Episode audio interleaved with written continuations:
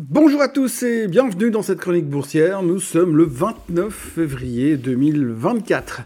On ne va pas se mentir, hein, tant que le PCE n'est pas sorti, les indices ne sont visiblement pas capables de prendre une direction. Alors oui, en même temps, ça baisse pas vraiment, mais tout le monde est scotché sur le chiffre de cet après-midi. Même le PIB US, euh, qui a été publié hier, euh, ne, euh, est à peine mentionné dans les commentaires de la veille. Il faut dire qu'entre le Bitcoin qui essaie de monter plus vite qu'un titre qui fait de l'intelligence artificielle et Coinbase qui ne supporte pas les excès de volume sans oublier les statistiques sur les probabilités de baisse des taux qui donnent froid dans le dos, il y a de quoi s'occuper pour nous faire patienter. La séance d'hier aura donc été, encore une fois, sans trop de relief. Nous passons nos journées à faire des brainstorming sur ce qui pourrait se passer en fonction d'un PCE qui serait plus ou moins fort. À l'heure actuelle, le consensus parie sur une légère hausse qui confirmerait ce que le CPI nous a montré il y a deux semaines. L'inflation repart à la hausse et les probabilités de baisse des taux, elles, repartent à la baisse. Le dernier sondage concernant les attentes du marché donne 100% de chances que la Fed ne fera rien lors du FOMC meeting du mois de mars et 57% de chances euh, que nous aurons 75 euh, BP euh, de baisse des taux d'ici la fin de l'année. Alors, les marchés n'ont pas bronché sur ce sujet et c'est quand même phénoménal quand on y réfléchit. Ça vous choque pas? Non, parce que moi, quand je pense au chemin parcouru depuis le 1er novembre et les tonnes d'encre qui ont été euh, gaspillées pour nous expliquer que si on montait et s'il fallait acheter, eh c'était surtout parce que les taux allaient baisser en mars pour commencer, et que d'ici fin 2024, les taux directeurs US seraient réduits de 125 BP au minimum, puisque certaines banques pariaient même sur 12 baisses de taux d'ici fin 2024. Je ne citerai pas les noms afin d'éviter toute humiliation publique. Pourtant, nous voici le 29 février 2024. Les marchés sont 25% plus hauts que le 1er novembre. Le DAX vient encore de nous faire un record historique hier soir alors que le pays est au bord de la récession. Et quand je dis au bord, c'est pour être gentil et garder un peu d'espoir. Euh, le Japon est en récession, mais vient également de toucher un plus haut historique en prenant d'assaut son record de 1989. Et l'intelligence artificielle, ainsi que les miracles de la technologie ont pris le relais sur le sujet de la baisse des taux. Parce que quoi que l'on veuille bien en penser, plus personne n'en a rien à foutre de la baisse des taux et nous sommes passés à autre chose. On va dire que deux tiers du rebond de ces quatre derniers mois s'est appuyé sur la baisse des taux à venir et le reste a été tiré par la monstrueuse croissance à venir euh, dans le secteur de l'intelligence artificielle et tout ce qui va autour. Et là, alors que nous sommes perchés à des niveaux historiques sur les indices, enfin, sauf en Suisse, euh, nous voici en train de transpirer à l'idée que le PCE pourrait nous pousser à réfléchir au sujet de l'avenir de la potentielle baisse des taux. Baisse des taux qui, pour l'instant, ne cesse d'être repoussée au calendrier grec. Mais jusque-là, ça nous fait même pas mal. J'avoue que j'ai rarement vu un marché qui montait en se basant sur un scénario très clair et qui ne montre aucune espèce de regret, alors que le plan qui était écrit dans le marbre il y a 4 mois s'avère avoir été écrit dans le sable et avec la marée qui monte, il commence à s'effacer de plus en plus. Sérieusement, si le PCE sort trop fort tout à l'heure, on va commencer à nous dire que la baisse des taux, ça sera dans le meilleur des cas pour cet automne. Les plus prudents parleront même de 2025 et personne ne va se réveiller en disant qu'on est monté de 25% parce qu'on attendait sincèrement cette baisse des taux. Et que là maintenant, on fait quoi? Bah, j'ai l'impression d'être dans un dessin animé avec Will le coyote qui court dans le vide tant qu'il ne se rend pas compte que ses pattes ne touchent plus le sol et qui tombera uniquement lorsqu'il se rendra compte qu'il est au-dessus du vide. Mais peu importe ce que je crois, ce qu'il faut surtout retenir, c'est la puissance de ce bull market.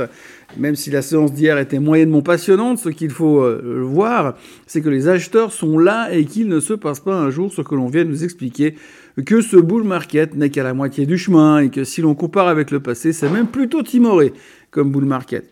Encore aujourd'hui, je lisais plusieurs euh, rapports qui vont dans ce sens, dans le sens d'un optimisme ahurissant euh, se basant sur la croissance thermonucléaire d'un seul secteur, l'intelligence artificielle, et sur les données économiques d'un seul pays, les États-Unis. Dans ces rapports, personne ne mentionne le fait que l'endettement est en train de nous péter à la figure et que lorsque l'on est surendetté et que les taux ne baissent pas, ça n'est pas la situation économique la plus stable que l'on connaisse. Actuellement, nous finançons notre combat contre l'inflation avec de la dette et je ne suis pas complètement certain que cette stratégie soit la plus recommandée dans les livres d'économie. Mais peu importe.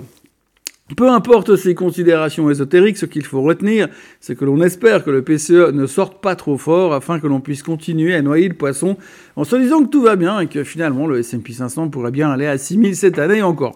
Non, parce que euh, inflation mise à part et au taux qui ne baisse pas mis à part aussi, tout va bien. Les chiffres des sociétés sont bons et les seules fois où l'on est déçu, ça n'est pas à cause des chiffres, mais plutôt parce qu'il y a des entreprises qui se montrent prudentes pour l'avenir et qui font des guidance timorés, comme ce fut le cas de Snowflake ou de Salesforce hier soir.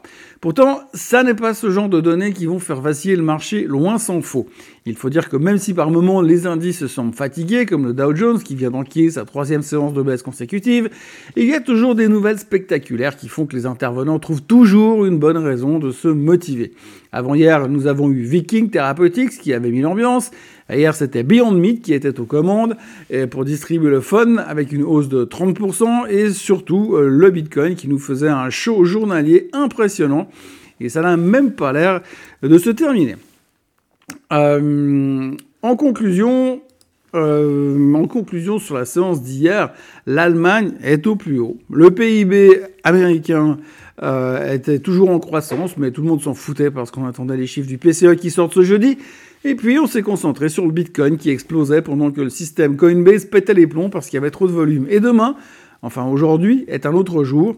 Et puis surtout, ceux qui disent qu'il n'y a pas de volatilité se trompent puisqu'il se passe plus un jour sans voir des swings de 30 ou 40% intraday sur des actions. Hier, c'était Worldline qui se prenait une claque de 10% à Paris et Téléperformance qui plongeait de 30% parce que tout d'un coup, on s'est dit que l'IA pourrait bien remplacer ce euh, que fournit la société. Et pour pas cher. Et le prochain swing sera probablement sur Snowflake. Ce matin, l'Asie ne fait rien parce que l'on attend les chiffres du PCE. Le Japon recule de 0,6% et la Chine monte de 0,6%. Et Hong Kong est entre les deux. On retiendra qu'une série de chiffres publiés au Japon ce jeudi a donné une image plutôt mitigée de l'économie japonaise. Les ventes au détail étaient plus fortes que prévues en janvier, alors que la production industrielle s'est contractée bien plus que les attentes. Ces annonces arrivent dans une période d'incertitude croissante quant à la date à laquelle la Banque du Japon euh, va commencer, prévoit de commencer à relever ses taux d'intérêt.